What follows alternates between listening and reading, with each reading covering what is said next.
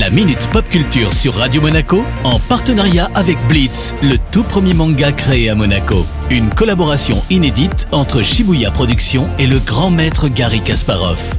Découvrez le tome 3 en librairie dès le 26 février 2021. Bonjour Cédric Salut Eric, salut à tous Et on démarre la minute pop culture avec une série allemande. Yes, hein, et bien sûr, il ne s'agit pas de l'inspecteur d'Eric. Tu es en forme, dis donc, raconte-nous. yes, hein, mais comme tout le monde, je me balade sur le menu de Netflix pendant de longues minutes, et il y a quelques temps, je suis tombé sur ce que je pense être la série la plus sous-cotée de toute la plateforme. Alors, ça s'appelle Dark, et ça mise sur le voyage dans le temps. Alors, je peux pas trop en dire, car ça vous cacherait le plaisir, mais c'est super bien fait. Que ce soit au niveau de l'ambiance que du scénar. C'est un petit mélange entre Twin Peaks et un retour vers le futur qui serait écrit par Stephen King. Ça promet, mais où en est la série? Bah, trois saisons sont disponibles et l'histoire est maintenant terminée. Alors faut absolument que ceux qui ne connaissent pas laissent une chance à cette série. Je la valide à 200%. Sans transition aucune, tu vas maintenant nous parler de Pokémon.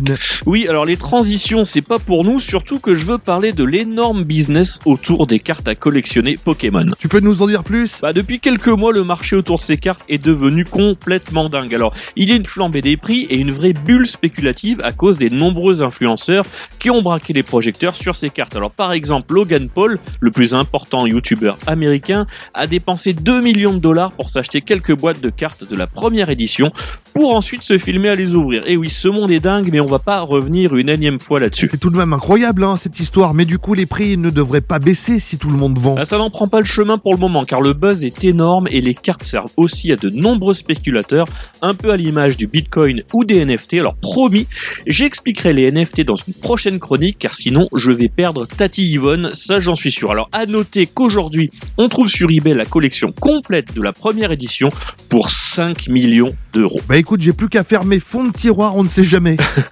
yes, ça peut valoir le coup car certaines cartes peuvent atteindre un prix unitaire de 400 000 euros. La carte la plus chère de l'univers Pokémon n'a été produite qu'à 39 exemplaires et a été distribuée lors d'un concours. Sa cote est évaluée à 1 million d'euros. Alors quand je pense que j'ai jamais acheté la moindre carte Pokémon, on peut pas dire que j'ai la fibre du business. Incroyable cette histoire. Merci Cédric, à la semaine prochaine. Ciao ciao La Minute Pop Culture sur Radio En partenariat avec Blitz, le tout premier manga créé à Monaco. Une collaboration inédite entre Shibuya Productions et le grand maître Gary Kasparov.